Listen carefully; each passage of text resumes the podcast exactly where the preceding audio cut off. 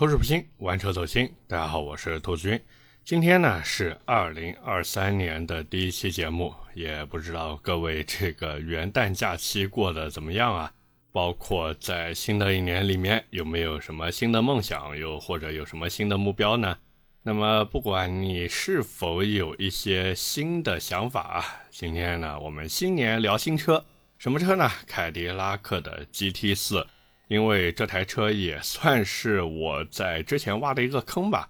毕竟很多人都在后台问我说：“哎呀，兔子，这个凯迪拉克 GT 四对吧？现在虽然说没有正式上市啊。”但是你能不能聊一下你的一些看法或者一些想法呢？所以今天也是趁这个机会吧，和大家来聊一聊吧。那么既然是聊这台车呢，我们还是先从外形上来说。这台车的谍照它已经曝光了。其实我感觉这个所谓谍照的清晰度啊，真的已经不能算谍照了。那个画质高的，我跟各位说，哎呀，高清无码。那凯迪拉克这一次的 GT 四呢，它也是用上了最新的一个设计语言，包括那个盾形的进气格栅呀，还有矩阵式的中网呀，以及那一套特别细长的日间行车灯。各位注意了，它在机盖两侧的那个灯啊，它是日行灯，它不是大灯。它的大灯组呢，位于下方的格栅那边啊，它是一套分体式大灯。我不知道现在为什么很多厂商都喜欢用这样的设计，可能设计师觉得这样子做呢比较高级，或者说比较好看。但是从我自己的审美角度来说呢，我是觉得有那么一点点怎么说玻璃感吧，反正整体性呢没有那么的好。那到了车辆的侧面啊，整台车的造型呢也是比较修长的那一种。当然，这只是看起来比较修长啊，因为它的三维其实并不大，车长只做到了四千六百三十三毫米，那宽度倒是挺宽的，一千八百七十八毫米，高度呢也不是很高啊，一千五百三十五毫米。不过这一次轴距做的还是很长的，两千八百毫米的轴距，然后再加上它本身就是一个基于前驱平台打造的一个车子。所以说它的内部空间呢，我觉得啊，我觉得应该还是可以的。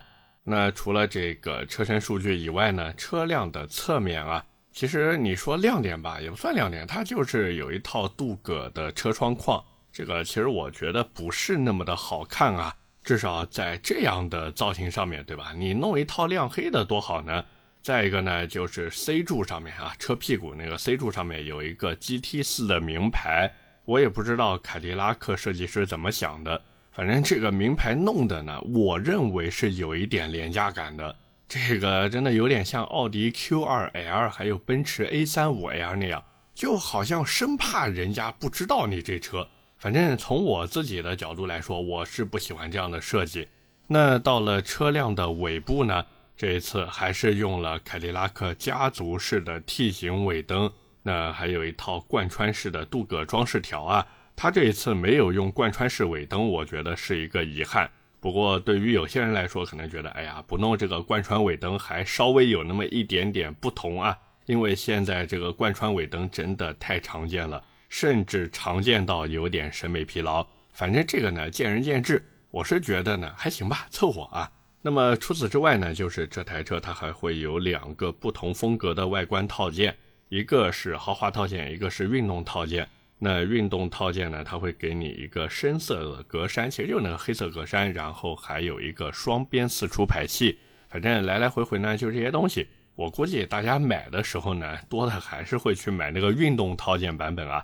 那个豪华版本真的不好看，我跟各位说，真的不好看。那么到了配置上呢，这一次它还会有这个全景天窗，然后还有前后摄像头这些配置。当然，现在曝光出来的信息呢，这些都是选装的。不过我估计后期啊，哪怕是选装件呢，4S 店在进货的时候也会多多少少给它选上。那除了这些以外呢，剩下来的就是内饰了嘛。这一次内饰我觉得是一个亮点啊，因为这台车终于用上了双联屏。哎呀，真的是盼星星盼月亮，总算把这一套双联屏内饰给盼来了。所以这一次新车呢，我们先不说质感，最起码它的这个我们说时尚程度，或者说它终于跟上了这个时代。那剩下来的呢，就是一套三辐式多功能方向盘。这个三幅方向盘呢，我觉得啊不如现款的好看。那另外呢，就是这台新车用上了怀档设计，并且呢，中央扶手处啊，它配备了一套旋钮式的多功能媒体控制旋钮。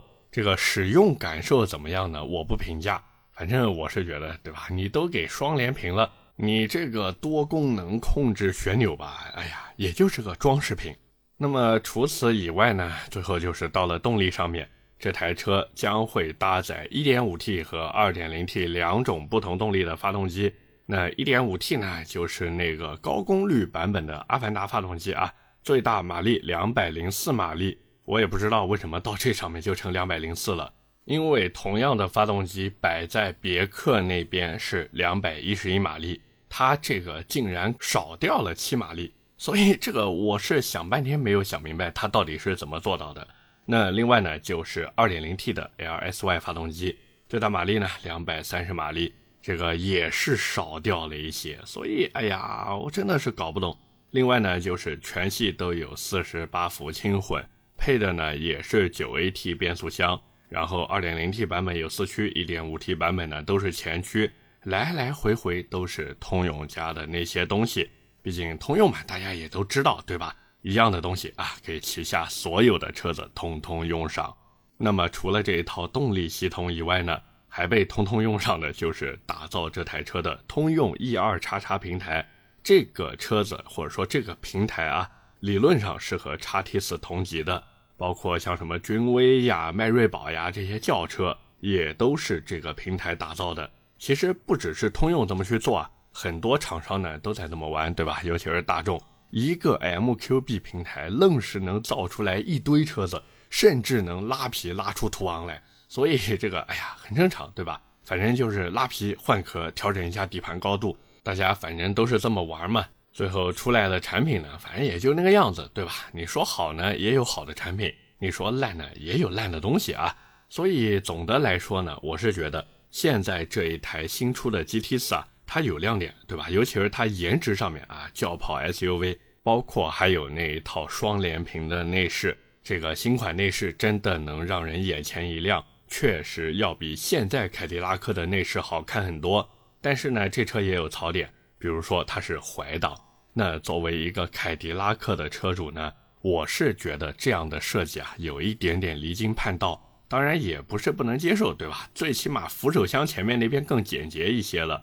可是，如果真的让我选的话呢，我还是愿意选择在我右手下方的档位杆，而不是这一套怀档啊。哪怕你给我一个电子档位杆，对吧？像 CT 六这个样子，我也能接受。但是你说现在这怀档，哎呀，这开起来总感觉差了那么一点点意思。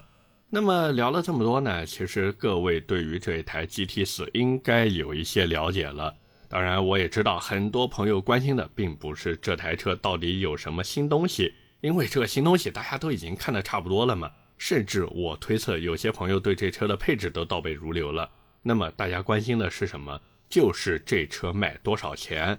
那么根据目前的信息来看啊，这车还没有曝光出来价格。不过根据凯迪拉克的规划呢，这台 GT 四的定位很大概率是在叉 T 四下面的。那叉 T 四现在指导价多少钱呢？二十六万一千七到三十五万四千七，所以理论上 GT 四肯定会比叉 T 四再便宜一些。那参考现在 CT 四一点五 T 和二点零 T 版本的差价，再算上 SUV 的溢价，因为 GT 四它其实是主打一点五 T 版本的嘛，所以我估计 GT 四的起售价呢，有可能会在二十三到二十四万左右。然后顶配的 2.0T 四驱应该是个三十二万左右，但是这里还有一个问题，就是据说啊，我不对我说的这些话负责，这个呢只是据说，凯迪拉克 XT 四也有可能推出 1.5T 的版本。那如果啊，我们说如果 1.5T 的 XT 四真的出了，那 GT 四和 XT 四之间就可能没什么价格区别了，最多最多也就是一万左右的差价。甚至我极其怀疑，后期啊有可能会出现一个价格倒挂，就是跑量的叉 T 四优惠更大，而 GT 四这种更加小众的产品呢，有可能被厂家人为的控制产能，包括终端销售的时候呀，优惠也给不到 x T 四那么多，最后反而实际到手的价格会比 x T 四更高。当然，这个只是我的一个猜测啊，各位可以看看到时候我猜的对不对。那么除了这个价格以外呢，其实还有就是配置嘛，对吧？该买哪个配置？我觉得这个问题也很简单。因为根据目前的信息来看啊，这车公布出来的也就三个配置，两个 1.5T 的一个低配一个高配，然后还有一个 2.0T 四驱顶配。那这个配置曝光出来的信息也不是特别多，反正参考 XT4 的配置来看，现在卖的好的基本上都是 XT4 的两驱豪华，讲究一点的呢，或者预算充裕一点的会买两驱尊贵，但是两驱豪华的配置真的已经很够用了。所以后期 GT 四我估计也是次低配会卖的好一点。那那个四驱版本啊，我说实话，买的人真的是凤毛麟角。开玩笑，现在叉 T 四的四驱版都多少钱了？优惠完以后裸车三十万左右。我有三十万左右的裸车价预算，我都能去看看 CT 六或者叉 T 五的入门版了。那你说我选谁啊？这个价格，你也就是一个 LSY 机头。而且我说句不好听的，你还是一个前驱，是不是啊？叉 T 五也是前驱啊。反正你如果真的图 LSY 机头和四驱的话，那你为什么不去看看探界者的顶配版本呢？那车才多少钱啊？二十万以内就能落地了呀。我要真图性能，我来买你凯迪拉克这玩意儿，是不是？我大不了对吧？再等一等，我等雪佛兰那边给探界者换内饰，因为凯迪拉克现在双联屏上了。雪佛兰也好，别克也好，他们新出的车的一个什么星迈罗，还有一个别克那边的昂扬，对吧？也都换上了最新的双联屏内饰。那你说这个探界者换内饰是不是板上钉钉的事情？所以你说你来买凯迪拉克，你图的是什么？你图的就是在豪华品牌当中找寻一点属于自己的性价比。各位说是不是这个道理？那么除此之外呢，就是这车适合什么样的人？哎，这个也是啊，我自己小小的总结了一下，我觉得呢，适合以下几种。第一种就是你想买凯迪拉克，但是呢嫌弃叉 T 四不好看，因为 GT 四它肯定比改款的叉 T 四先上市，那凯迪拉克它也会有意无意的为这台 GT 四留出一些时间窗口。让那些觉得哎呀叉 T 四太老、叉 T 四不好看的客户呢，转头能去买 GT 四这台车。说白了，就是用颜值去吸引那些本来就认准凯迪拉克的消费者，让他们去为更好看的外形和内饰买单。这种感觉有点像什么呢？有点像我之前去吃的那个凑凑火锅。你说同样是那个打出来的各种玩类、滑类。人家凑凑就是能弄一个企鹅跳水出来，哎呀，然后卖一个高价，你这个不服不行，对不对？那么除此之外呢？第二种，我觉得就是嫌其他同级产品价格高的。当然，这个车子同级也没什么产品就是了。沃尔沃那边大家看看，都是中规中矩的 SUV，哪怕是入门级的 x C 四零，对吧？做成现在这个样子了，它也还是规规矩矩的 SUV 造型。那像捷豹、路虎还有林肯那边，他们也没有这种级别或者说差不多类型的产品。雷克萨斯那边呢，倒是有一台 UX，不过买的人呢也很少，对吧？你但凡跑过去跟销售说：“哎呀，你好，我想买一台 U 叉二六零 H。”那个销售但凡把车子成功的卖给你，转头就要去庙里烧香。我跟你说，因为这车真的太难卖了，而且性价比也特别低。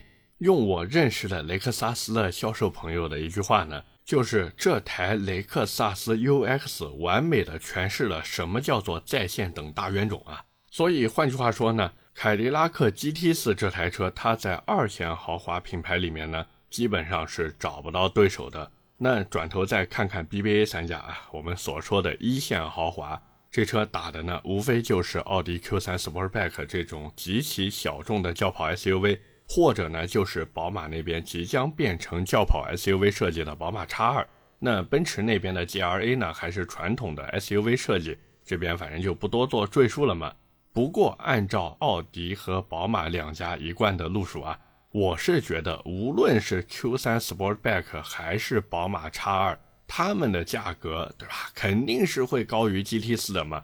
尤其是宝马 X2 那台车，但凡新款啊，因为现在图片基本上已经都爆出来了，新款已经是要做成小一号的 X4，或者我们再抬一抬它啊，说成小两号的 X6，那这车价格各位可能低吗？不可能低，对不对？因为现在尤其是宝马 X2。它卖不掉，只是因为内饰丑，而且呢和叉一的造型拉不开差距。但凡他把外形改掉，内饰换掉，这车肯定能吸引不少客户去买，因为这样子能让他们感觉自己这钱花的是值的。换句话说，就是新款的宝马 X2，就还没上市的那个轿跑版本啊，能给他们带来区别于宝马 X1 的优越感。那这时候。如果一个客户他的预算不足，又想买一台豪华品牌的轿跑 SUV，那 GT4 哪怕他最后没有买，最起码也会被他列入购车名单里面。呃，刚才我说的就是第二种客户，第三种呢，就是卖给那些增购的车主。像我之前接触过一些咨询 XT4 的粉丝啊，我还问过他们，我说你们为什么想买 XT4 这台车呢？那他们给我的答复呢，大多数都是，哎呀，这车性价比比较高，对吧？配置也还不错，而且很多时候注意了，他们很多都是给老婆或者给女儿买的。各位不要看网上成天说什么，哎呀，凯迪拉克根本就没有女车主。你真去 4S 店里面走一走，看一看，你会发现买凯迪拉克的女性客户真的不少，尤其是 CT4、CT5 还有 XT4 这三台车的女车主还挺多的。因为呢，车子不大，而且他们也没有什么特别强烈的空间需求，所以这些好看的小车呢就会进入他们的视线。虽然有一部分客户呢会被内饰劝退啊，但是也有一些客户会因为车子的颜值呀，或者性价比啊，或者七七八八的这些因素留下来。这个其实也是我一直想吐槽凯迪拉克的，包括我也没少吐槽他们啊，就是但凡凯迪拉克，你们把外形设计的心思。哪怕挪百分之三十到内饰设计上面，也不至于现在要靠打折卖车。当然，现在内饰更新了以后呢，优惠啊，记得一定要保持原样，对不对？毕竟品牌力什么的，哎呀，你说这个凯迪拉克品牌力再怎么弱吧，它也是一个二线豪华品牌。所以，如果说一个二线豪华品牌再加上它一如既往的大优惠，我跟各位说，GT4 这车呢，还真的不一定卖不好。当然，总的来说呢，我是觉得吧，现在的凯迪拉克 GT4 这车，它还是一个试水产品，就跟去洗浴中心里面泡澡一样，你呢要先试一试池子里面的水温到底怎么样。那你如果试下来感觉不错，哎呀，我甚至怀疑啊，他们如果真的觉得这水温不错的话，是不是还会再出一个 GT5 甚至 GT6？反正就是同平台换个壳子嘛，何乐而不为呢？那各位，假如真的想买 GT 四的话呢，我觉得先观望一下，最起码等它的优惠稳定了再去买。而且买的话呢，我觉得除非你是真的有钱没地方花，否则呢，还是看看 1.5T 的版本吧。你如果真的想要那颗 2.0T 的 LSY 发动机，我觉得不如看看 CT 五或者 CT 四。驾驶感受绝对会比 GT 四这种轿跑 SUV 好很多。毕竟轿跑 SUV 再怎么轿跑也是 SUV，它的驾驶感受再怎么调教呢，也不会有轿车那么犀利。当然，你如果说，哎呀，我是要保证这个通过性啊，或者什么的，这个如果你对造型没有什么特别大的需求，或者说你买车呢也不是那么的着急，我觉得不妨等一等改款以后的叉 T 四啊。毕竟这个凯迪拉克用双联屏已经是板上钉钉的事情了，剩下来你要做的其实无非就是持币代购嘛。各位说是不是这么个道理？OK，那么今天关于凯迪拉克 GT 四呢，我们就先聊这么多。下面呢，跟大家聊聊闲的啊。那么今天闲聊的话题呢，和大家聊一聊跨年啊。其实之前每年的跨年呢，我是不太参与的，但是今年我去凑了一个热闹。我呢和我老婆开车一起跑到了新街口啊，南京的市中心嘛，跑到新街口那边感受了一下氛围。但是呢，我们两个没有待到十二点啊，十一点多的时候就开车往回走了。那去的时候呢，我记得好像是个九点多钟吧。哎呀，那个新街口真的全是人，尤其是德基广场的门口，那个人多的呀，我下德基的车库都费劲。本来一开始呢，我还想说，要不然就开 CT 六去吧，对吧？但是后来想想，反正就我和我老婆两个人去嘛，那就开野马吧。结果下车库的时候，哎呀，那个路两边不全是人吗？我那个野马车子，哎呀，声音又大，好多人真的是回头看我那台车。我看，反正可能有羡慕的，也有骂我 SB 的。当然，我也是看到啊，很多年轻人呢都挤在空地上面等着十二点。这个咱们也不知道他们冷不冷，反正我在车里面挺暖和的。那另外呢，就是路上看到有很多卖氢气球的。一开始呢，我不知道多少钱，后来我在网上看人家发的小视频啊，才知道好像要五十块钱一个。我的天呀，五十块钱卖一个气球，早知道我也进点货去卖了，对不对？这个价格真的太离谱了。然后我第二天的时候，我还看网上的视频，一群人十二点到了，哎呀，在那边倒数五四三二一，新年快乐，然后就把自己五十块钱买的气球放上天了。好嘛，这五十块钱就这么飞走了，也不知道他们回头想一想会不会心疼自己的这五十块钱啊？不过他们当时的那个仪式感应该还是蛮强的。而说到这个仪式感呢，其实我也是看现在很多年轻人呢，他都挺喜欢追求仪式感的。可能有朋友会说：“哎呀，兔子你还讲人家年轻人，你自己不也是年轻人吗？”其实我觉得我也不算年轻了吧，对吧？毕竟我九四年的，这已经二三年了呀。我这算个虚岁，我也三十了，对不对？那么聊到这个仪式感，其实我觉得挺正常的。网上其实好多人都在批判说：“哎呀，年轻人不应该有那么多仪式感，年轻人就应该这个吃苦啊，就应该艰苦朴素，应该奋斗。”哎呀，这个真的是用一句英语来说呢，就是 “funny 妈的屁”，对不对？哎呀，这个真的是好多人都说：“哎呀，年轻人追求仪式感是被洗脑了，被消费陷阱坑了。”甚至还有人说，这种仪式感正在摧毁年轻人的爱情观，是在鼓吹奢靡之风啊。其实我觉得大可不必这么上纲上线，对不对？你如果说不喜欢这种仪式感，或者觉得没必要，那你完全可以不弄嘛。但是真的没必要去吐槽人家弄的，毕竟谁都想让自己过得好一点，过得开心一点，哪怕是看起来好一点，看起来开心一点，对不对？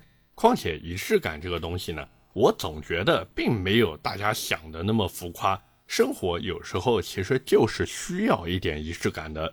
就比如说你和你爱人的，比方说结婚一周年、两周年、三周年啊，或者七周年、十几周年，这个包括还有一些小情侣，对吧？特别喜欢说，哎呀，我们度过了第几个一百天。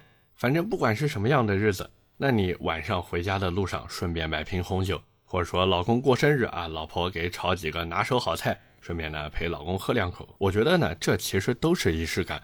说白了，很多人他其实需要的并不一定是什么奢华贵重的礼物，他更多的呢还是想要对方的尊重和在意。这个呢，其实也是我对仪式感的一个认知。就包括我跟我爱人，其实也是这个样子的。有时候我在公司楼下那个便利店里面，因为公司楼下那个便利店，它会不时的上一些比较新鲜的东西嘛，有可能是一些新鲜的小玩意儿，或者说一些新鲜的小零食啊。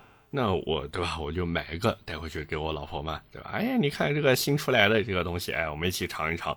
说白了，这个东西真的花不了多少钱，但是我老婆每次收到以后就觉得，哎呀，好开心啊，哎呀，对不对？所以哪怕我刚才开玩笑，我说那些年轻人大晚上在马路上面溜达着等跨年，也不知道他们冷不冷，但是我明白，这其实就是他们想要的一种仪式感。也是找到自己存在感的一种方式。其实你说压个大马路有什么意思呢？对不对？你说平时谁会吹着冷风去压大马路？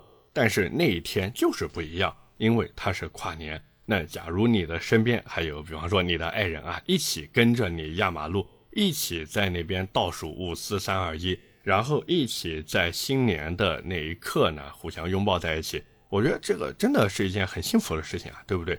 当然，回过头来呢，我知道肯定有人会想说：“哎呀，不，我要的仪式感不是这个样子的，我要的也不是这种啊，这个跨年时候在大马路上吹冷风，我要的是别人有的，我比他有的还好。哎呀，别人没有的呢，我还是有，而且好的很多很多很多。这个我觉得，对吧？我劝你打住吧啊，真的不要糟蹋仪式感这几个字了，因为你那个呢根本就不叫仪式感，你那个叫做攀比心。”当然呢，扯了这么多呢，我还是那句话，希望大家在新的一年里面呢，日子能过得更好，哪怕是生活里面遇到一些困苦呢，其实也不要灰心和气馁。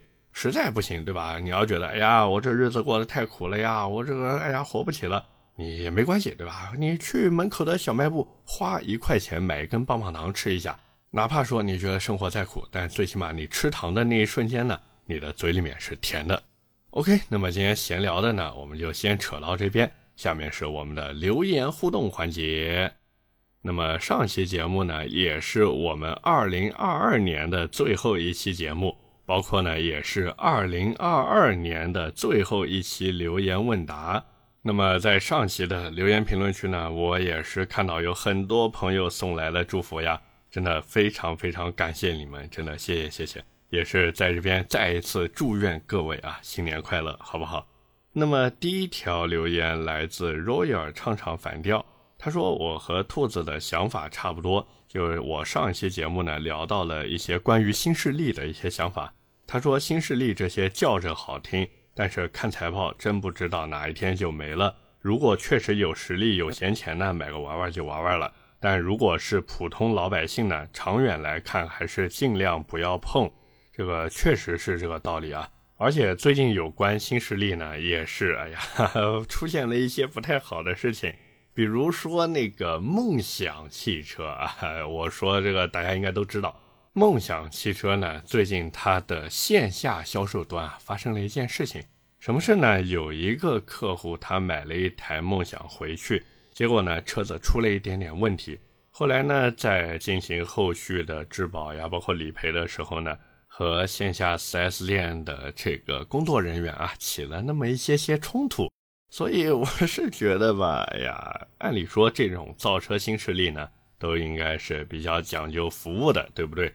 可是现在出了这些事情呢，当然我知道啊，它呢绝对不会是唯一一家出现这种事情的品牌，包括像其他的一些新势力品牌呢，哪怕说不上演全武行，但是当你需要进行理赔呀、质保呀，或者一些后续服务的时候呢。也会出现一些让你不太满意的事情，包括最近的那个 B 字头的啊，这个做新能源车很火的那个品牌啊，我就不说哪个牌子，对吧？我也不想被水军冲烂。他们最近呢也是发布了最新的一个质保政策，意思是对车主的这个每年的行驶里程竟然还提出了要求，好像是连续十二个月不超三万公里。才能享受他们给到的最开始的我们说大质保，也就是整车质保。那你如果连续十二个月行驶里程超过三万公里的话，不好意思，你好像只能享受八年十五万公里的一个三电质保。所以这个真的是让我有一些不能理解。毕竟你说我把车子买回去以后，你既然给了我这样的质保政策，凭什么限制我的一个行驶里程呢？对不对？那你说我买你这车，我天天拿回去我跑业务的，对吧？这也是我的工作啊，我又没有进行一个我们说营运车辆的使用，我只是把它作为我的一台工具车，然后我每年跑的里程比较多，你就不给我应该有的质保了吗？我觉得这完全就是一个不讲道理的一个行为啊！你要不然一开始你就不要给，对吧？你这个整车终身质保，你有本事你就不要给。你现在既然给了，那你就要坚持到底。你不要管我一年行驶几万公里，哪怕我一年我卯足劲了跑，我二十四小时的这样去跑，我一年跑个三五十万公里，这也是我的事情。你该给我的质保还是要给，对不对？哪怕你说，哎呀，害怕我拿这车去从事一些营运活动，那本着一个谁质疑谁举证的逻辑。你觉得我拿你这车去从事营运活动了，违反了或者说不符合你对这车终身质保的政策？OK，那你举证嘛，对吧？你把我拿这车去从事营运活动的证据提供出来，那我认，对不对？你如果提供不出来的话，那你该给我什么样的质保还是应该给啊，是不是这个道理？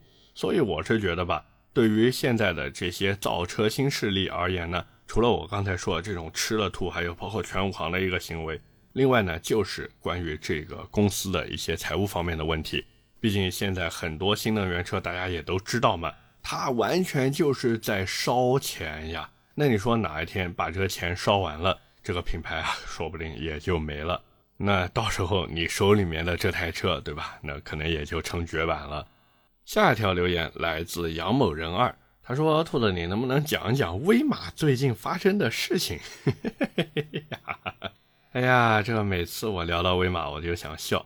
这个呢，我们说的通俗易懂一点吧。毕竟我知道啊，很多听我节目的朋友呢，应该都玩英雄联盟，是不是？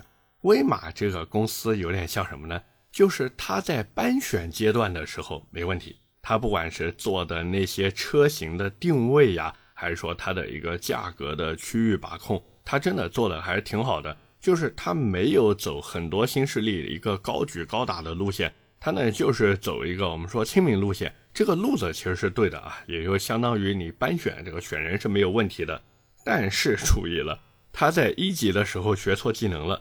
就是他为了去打一级团，结果呢人头没有拿到，助攻没有拿到，甚至自己这边还被人家打残了，然后呢残血上线。那这时候其实我们说就已经存在积极的风险了，对不对？你这个对线的时候很容易被人家压。那如果说你后面的操作还有各种的失误，那当然我们也知道啊，威马这不管是锁电呀还是什么，哎，他这个操作呢也是有很多失误的。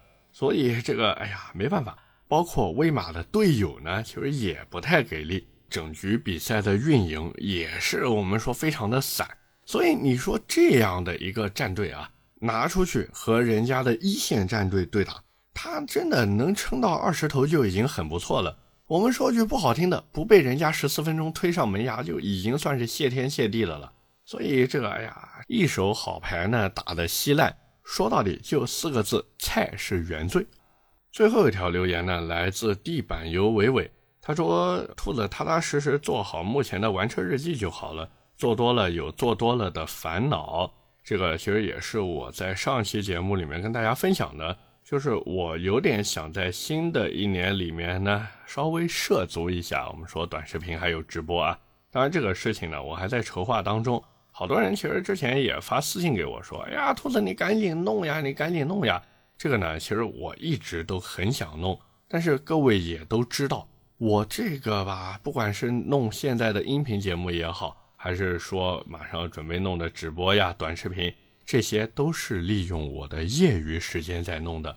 那我现在的业余时间到底充沛不充沛呢？其实说实话，真的不太充沛。包括像现在做这个音频节目啊，其实也是在不断的挤时间去做，而且我其实也挺操心一个问题的，就是人的精力它是有限的。那我如果说把精力投入到短视频还有直播上面去的话呢，这个音频节目，我觉得啊，因为我不是全职去干这个嘛，我是有本职工作的，那我这些东西，尤其是像我的这个音频节目，它的质量会不会下降？那我如果说把这个音频节目的时长再进一步压缩，因为各位其实能看到我最近几期的音频节目时长基本上都是在三十分钟左右，甚至是三十来分钟。那如果说我把这个音频节目的时长再压缩的话，各位还愿不愿意听？这是一个问题。那再一个呢，其实我也考虑过另外一种做法是什么呢？就是我在做直播的时候，我不仅把录屏给录下来。同时呢，我还把直播当中的音频给它录下来。不过这里面呢，其实也有一个内容上的问题，就是直播呢一般都是会以问答为主。那也就是说，有可能到时候我的这个节目就会变成每一期都是问答了，就有点像留言问答这个样子了。那这样的节目类型，大家喜不喜欢听，我也不知道，对不对？所以呢，在这边也是想征集一下各位的意见。就是，假如说我做了直播，包括短视频以后，我的音频节目如果是直播的一个录音，各位还有多大兴趣会听？反正不管怎么说呢，也是在这边想听一下大家的意见和建议。不管是音频节目来说，还是说我准备做的直播呀、短视频，他们对于我而言呢，其实也是非常重要的。所以在这边呢，恳请各位能不能给我一些意见和建议？真的谢谢大家了。OK，那么以上就是我们今天这期节目的全部内容了，也是感谢各位的收听和陪伴。我的节目会在每周二和每周四更新，点赞、评论、转发是对我最大的支持。各位如果还有什么想听的车或者想聊的话题，也欢迎在下方评论区留言。我们下期节目接着聊，拜了个拜。